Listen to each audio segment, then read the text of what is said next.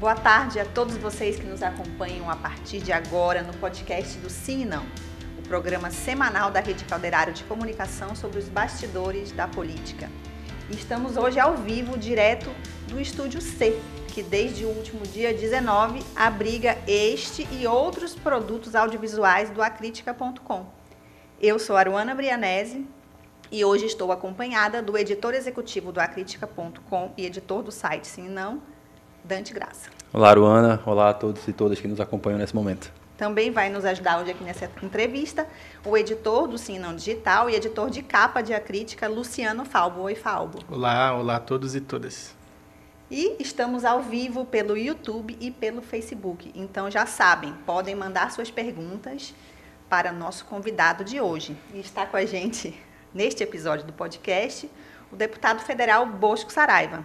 Ele que foi eleito vereador de Manaus em 1993 e já exerceu mandatos também de deputado estadual, respondeu por secretarias de Estado e do município, foi vice-governador de Amazonino Mendes naquele curto mandato que sucedeu ali a cassação de José Melo, e hoje é deputado federal, integrante da bancada que anunciou essa semana uma ação direta de inconstitucionalidade contra o decreto federal do IPI, que afeta vantagens fiscais da Zona Franca de Manaus. Seja bem-vindo, deputado. Muito obrigado. Vamos, vamos para frente. Vamos é, Eu quero começar logo por esse assunto, né? O, é, é, em relação ao IPI. O anúncio feito hoje pelo governador Wilson Lima de que ingressou com o Madim também contra o mesmo decreto afeta de alguma maneira os planos da bancada? De princípio não. Nós estamos, nós, nós seguimos com a análise por parte de alguns renomados tributaristas e, grandes escritórios de advocacia do Brasil que seguem, no dia de hoje, apreciando o nosso pedido, que é da formulação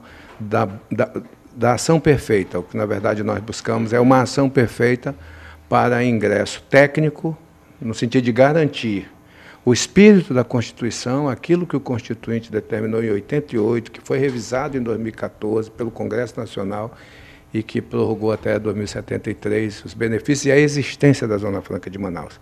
Então, esse espírito é que tem, que tem que ser bem formulado para que ele possa proteger a Constituição Federal. Ah. E é nesse sentido que a gente continua com esses, com esses estudos correndo aí. A Arona, obviamente, né, como, como, deputado federal, comentou que o senhor faz parte dessa bancada que anunciou essa iniciativa e o seu partido foi o escolhido né, para representar lá no, no STF, até porque partidos têm essa prerrogativa, né? parlamentares por si só não podem fazer Perfeito, isso. isso. Eu queria saber como é que foi esse, essa costura para ser o seu partido. Né? O fato de, de, o senhor estar ser o único daquela bancada que não vai disputar a reeleição a deputado federal acabou pesando nisso, tendo em vista que o governo é afeito a fazer represálias a adversários? Não, Dante, não teve nada, nada, nada disso, não. Primeiro porque é, quem tem medo de represália não se mete em política.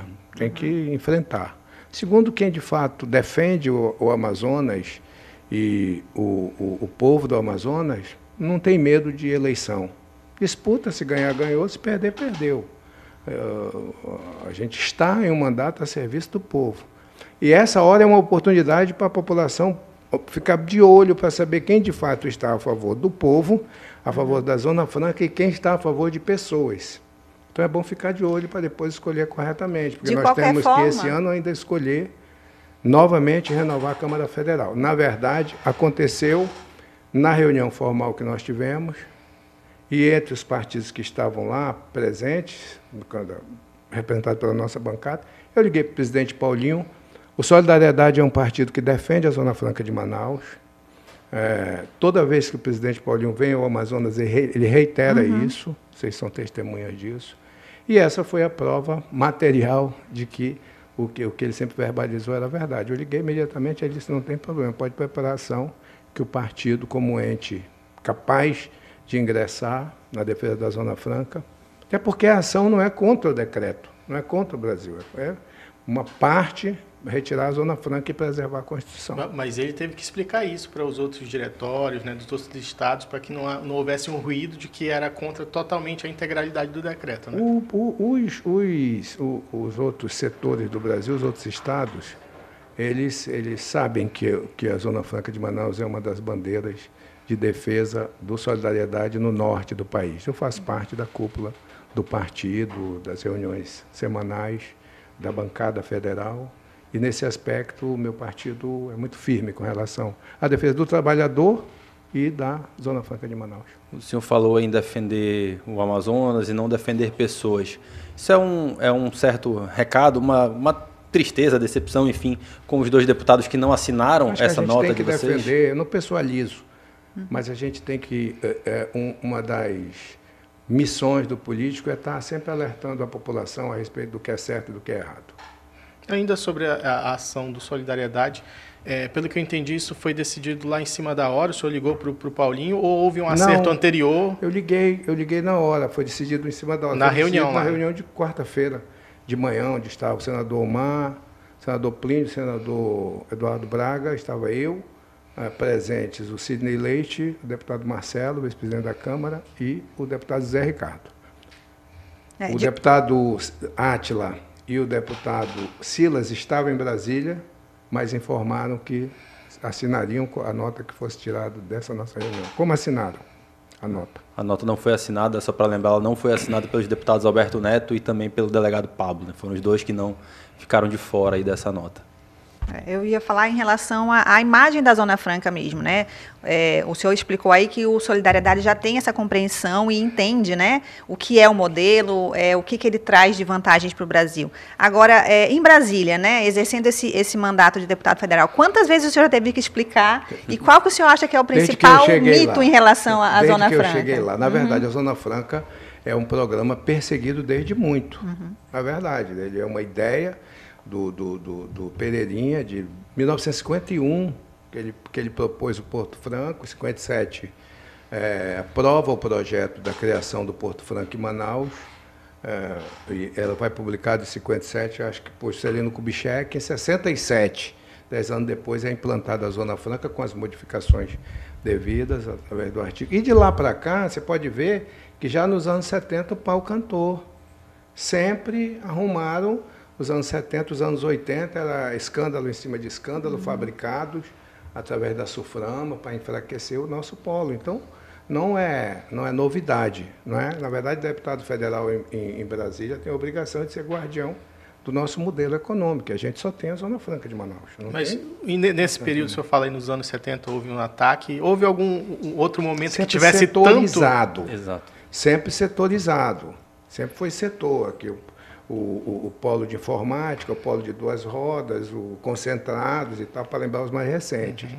Mas, mas de forma global, violenta dessa forma, que vai, vai bombardeando, vai vagarosamente bombardeando o nosso modelo. Então a gente tem que entregar jugular, se for preciso cortar a nossa jugular para salvar o Estado, Aí é que a gente vai ver quem tem água no pote para beber, quem então, tem coragem de fazer É o momento isso. de maior risco, de maior gravidade para o modelo na sua avaliação? Tenho nenhuma dúvida de que, conhecendo a história da... Eu sou um pouco antigo, né? Então, eu ainda vivi o final dos anos 60, então eu sei o que, que era essa cidade da Zona Franca e o que, que passou a ser a partir de 1970. Uhum.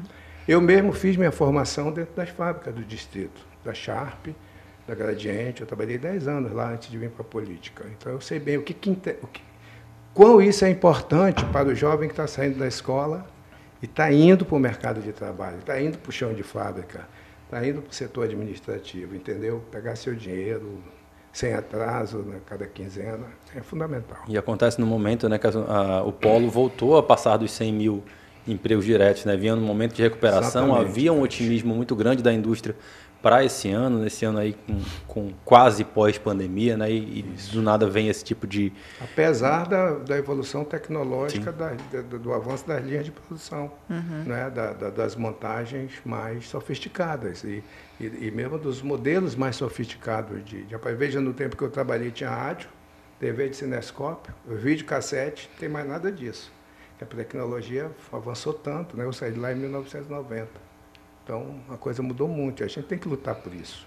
Acho que nesse momento é um momento em que não tem bandeira, não pode ter bandeira, não pode ter eu sou a favor de A, B ou C, não desculpa, mas farinha pouca meu pilão primeiro, tenho que defender.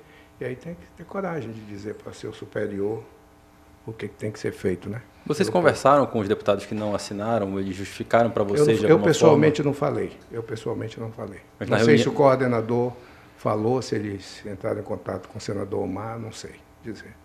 Mas na reunião ninguém ligou também lá para eles na hora, né? Quem não veio... Não, todos sabiam da reunião, Sim. né? Que ia acontecer e, e- e ficou claro que tinha que manifestar ser a favor ou contra a nota que é a palavra oficial da nossa reunião, além daquilo que foi colocado abertamente para, para a imprensa. Agora, o senhor, o senhor disse que o- o- a ação do governo não, não necessariamente vai, vai impedir que o, que o partido apresente. Já há um cronograma? Vocês vão Não, ouvir é tributaristas? seguinte, Como que é assim, isso? Na boa, nós estamos, nós estamos hoje, na sexta-feira, continuamos trabalhando.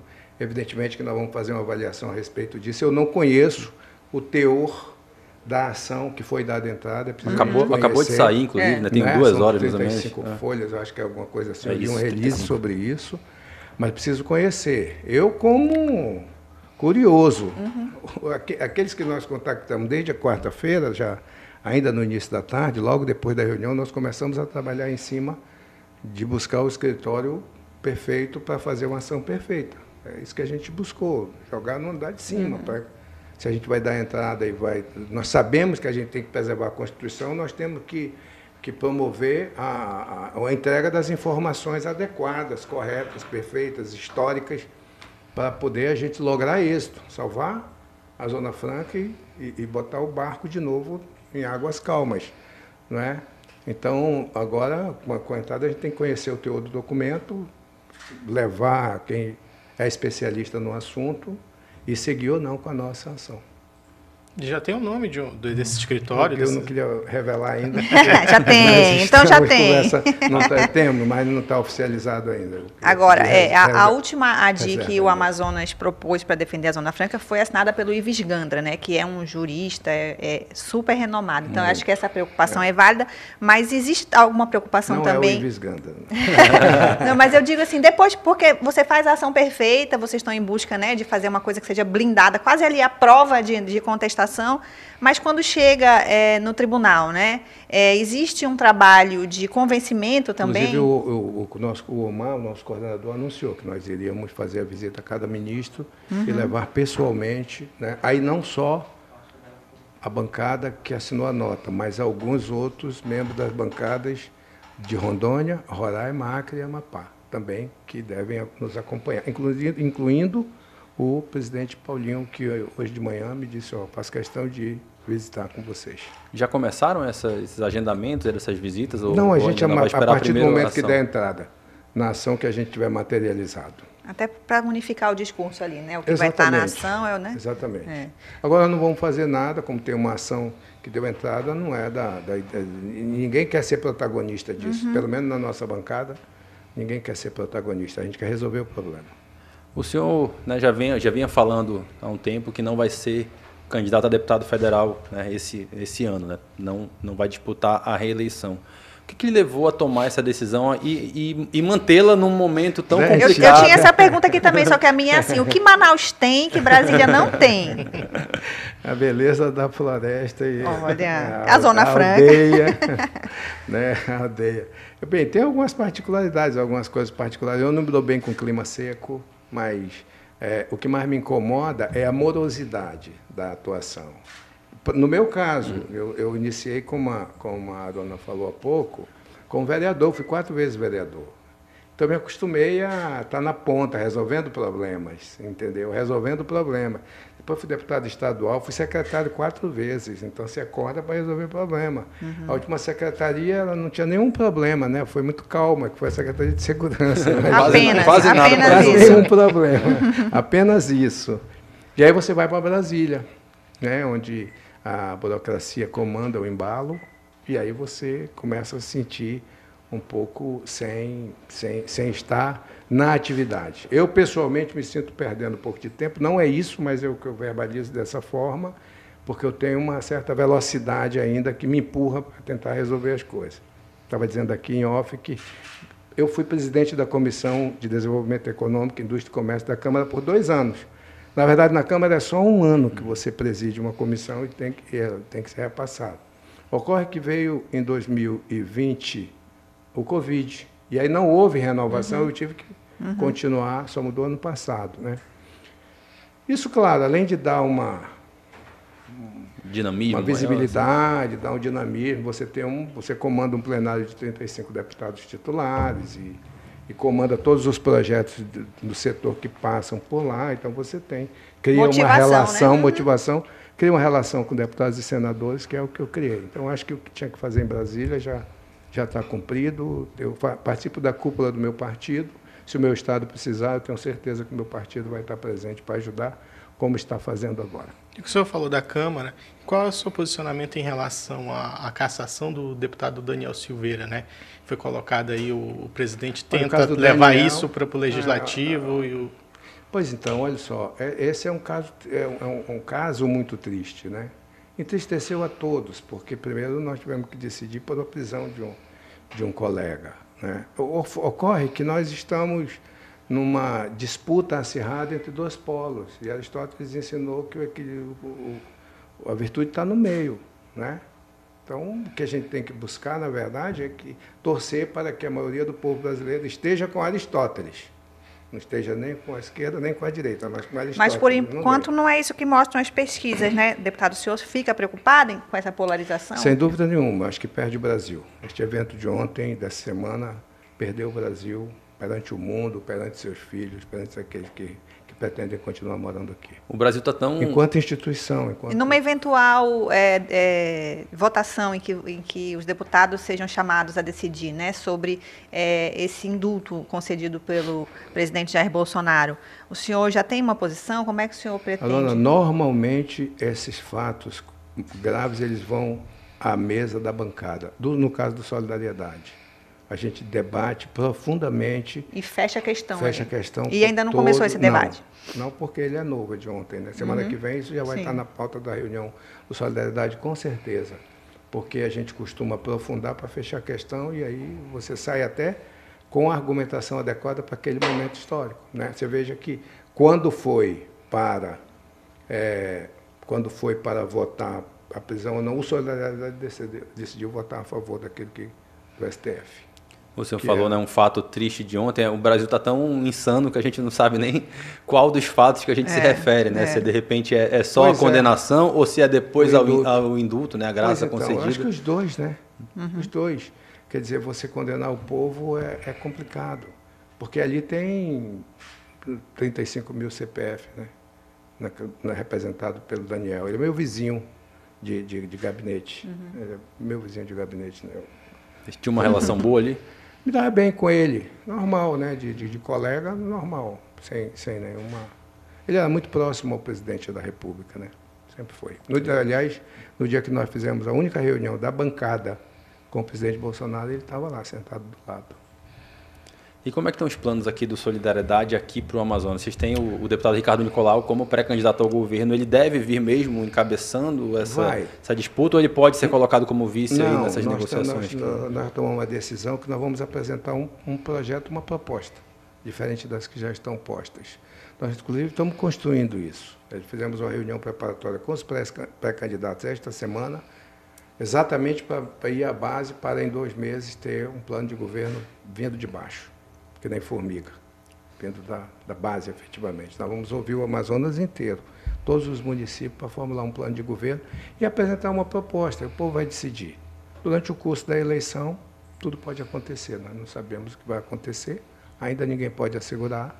Nós temos um quadro cujas pesquisas apresentam é, quem está na frente, quem está no meio, quem está atrás. Uhum. Mas daqui a dois meses a coisa vai estar diferente. Creio nisso. O senhor aposta tá... nessa diferença por que exatamente? O que, que lhe leva a, a ver dessa forma? Eu tenho feito palestras diárias, diariamente no, na cidade de Manaus e tenho no final de semana ido ao interior do estado. O povo está desejoso de uma proposta diferente da que ele já ouviu até agora. Ele conhece as propostas que estão aí.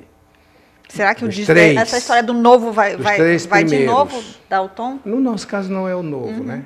No nosso caso não é o novo, o Ricardo não é um deputado. Mas um novo, novo programa.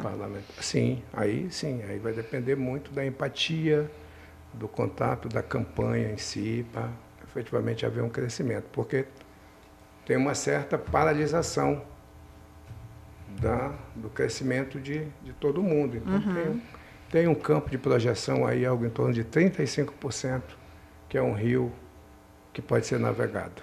A gente tem alguma, aqui algumas perguntas da, de vocês que estão aí acompanhando é, esse podcast, que agora é ao vivo podem continuar mandando perguntas, tá? Vou fazer duas perguntas aqui que tem a ver com a Zona Franca. Eu acho Sim. que realmente esse é o assunto que está, né, Sim, preocupando todo mundo.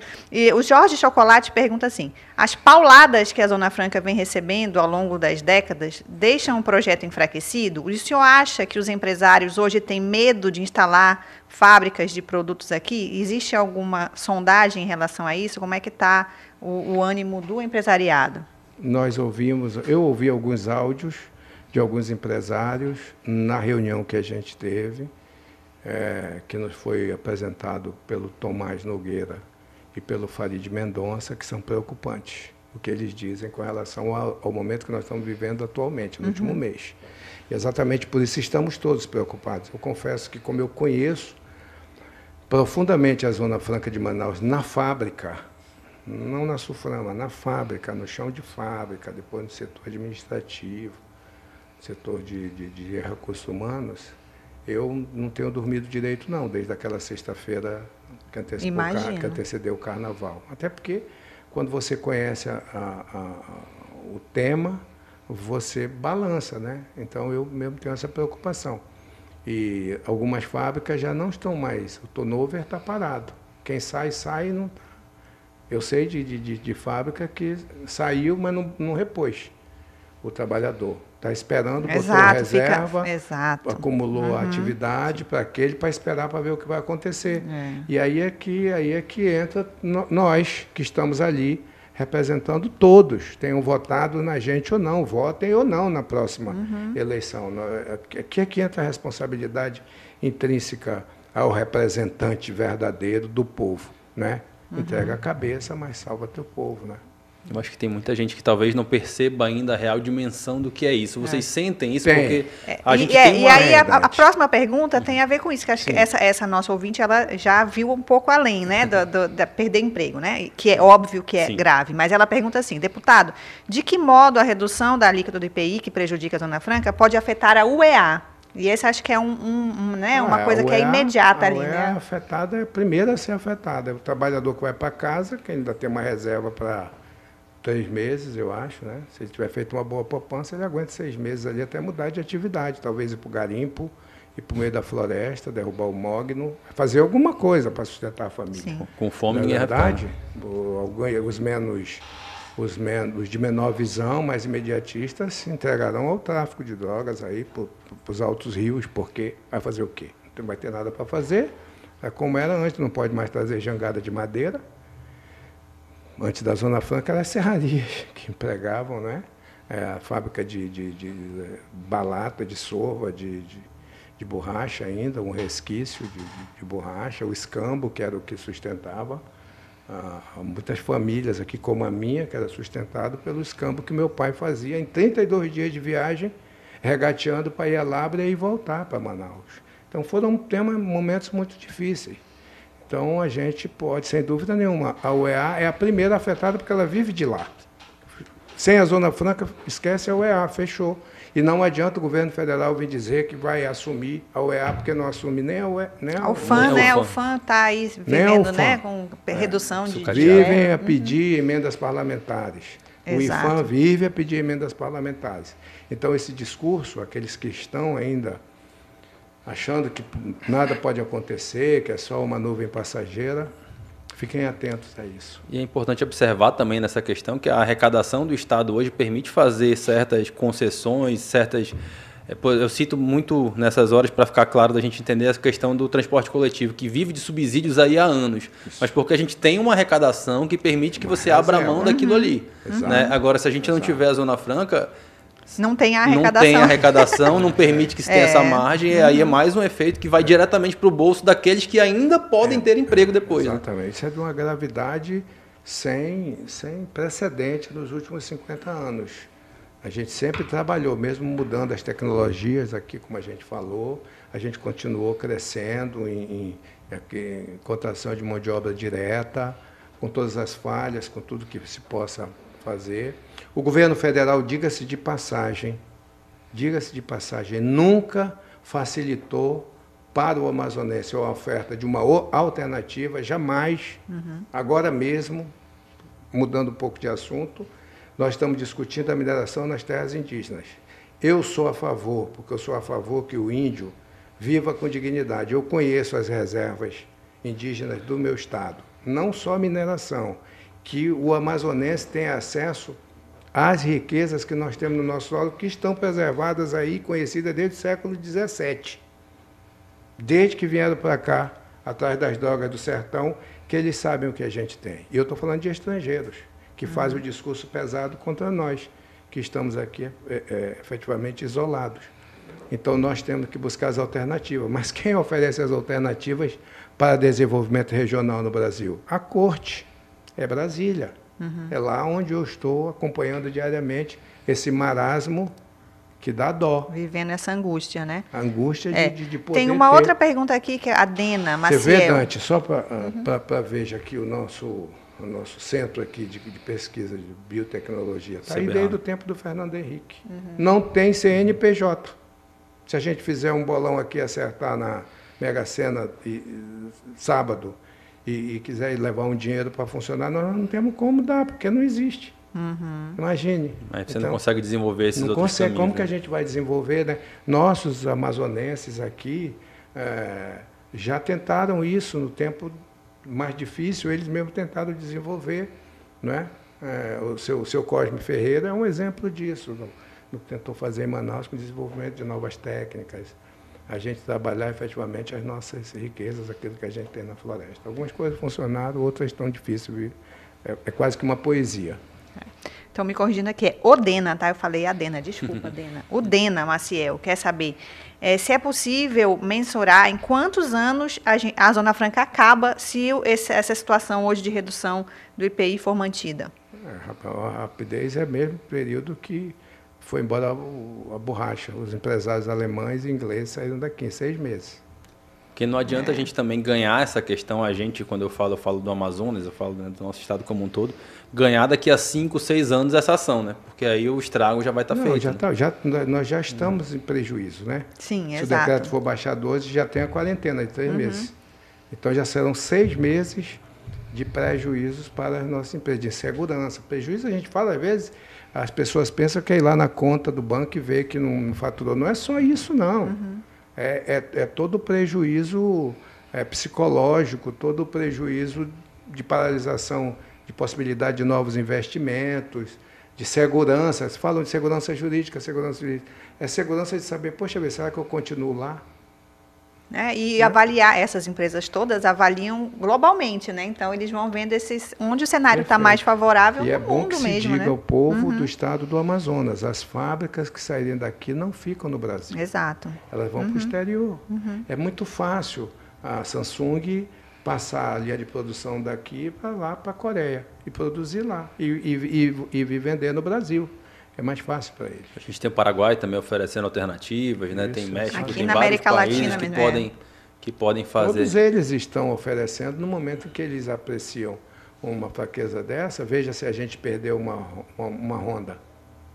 Quem é. quem é que virá para cá depois que sair uma Honda daqui? É, Só acho tem essa que, questão. É. Para quem ainda não tinha né, tomado consciência do, da gravidade da situação, acho que essa entrevista mostra bem que esse é um assunto que todo mundo que, que mora no Amazonas, que é amazonense, precisa mesmo se preocupar. Agora, deputado, a gente tem aqui no podcast hum. do Sim Não uma coluna, a gente reproduz o sobe e desce do jornal. Sim. Então, a gente sempre pede para o nosso entrevistado que seja editor por um dia e escolha ali dentro dos fatos, né, do dia ou da semana, é, alguém ou uma situação que seja é, digna de aplauso, né, para subir, e uma situação que seja, né, para descer, que a gente coloque como negativo. Aí eu lhe pergunto, quem, quem ou o que o senhor acha que pode subir e descer? O Vladimir Putin. As cenas que a gente assiste são surreais. Eu, eu sinceramente, eu, eu, revejo as cenas da Segunda Guerra Mundial, coisa que a gente acreditava que não, não veríamos mais, pelo menos a minha geração, em razão da, da evolução da espécie. Né? Uhum. Né? Mas a gente está assistindo aquilo, me entristece a cada dia, saber que aquilo é uma realidade que está acontecendo e que vai afetar o mundo inteiro. E para subir? quem é digno de aplauso? O fim da Covid. Uhum. O fim da Covid, a notícia do fim da Covid, da pandemia. Né? Vamos conviver com uma gripe nova. Aqui no Tropical tem 300 tipos de vírus novo, né? A cada ano a gente descobre. Esse é mais um que afetou muito todos nós, mudou a vida de nós todos. Então acho que a gente tem que comemorar o fim da Covid. Importante Volta ao normal, né? Importante a gente lembrar né, que o Vladimir Putin é o nosso campeão de desses aqui Exatamente. no Exatamente. Eu acho que eu vou fazer um é compilado é um, e mandar, né? É como um, se precisasse. Tem mas, um motivo mais que justo. É, né? então, é, é, ele é quase o concurso aqui. Daqui a pouco, acho que eu vou pedir da próxima vez, sem ser o Vladimir é. Putin, quem você desce? Deixa eu Estou brincando, fazer uma pergunta para a mesa agora. O Pode. que faz a ONU? É. Para que serve a ONU? É. Verdade. Essa é uma pergunta que o mundo precisa responder realmente, porque senão vai ser cada vez mais comum essa situação, né, dos conflitos serem resolvidos ali, né? Exatamente. E de um para um, né, sem pensar no todo, né? Exatamente. Que é, foi para isso que ela foi criada, né, para pensar no todo. Um, um, um palanque de, de, conversa fiada, né, até aqui, porque a gente vê a situação que está o povo ucraniano. São 45 milhões de pessoas, né? Não é um paísinho, não. Um uhum. país fantástico, né? Com uma história belíssima de história de luta belíssima, né? De sacrifícios enormes aí que a gente acompanha e, que, que assistir aquilo e perguntar, né? O que faz a ONU?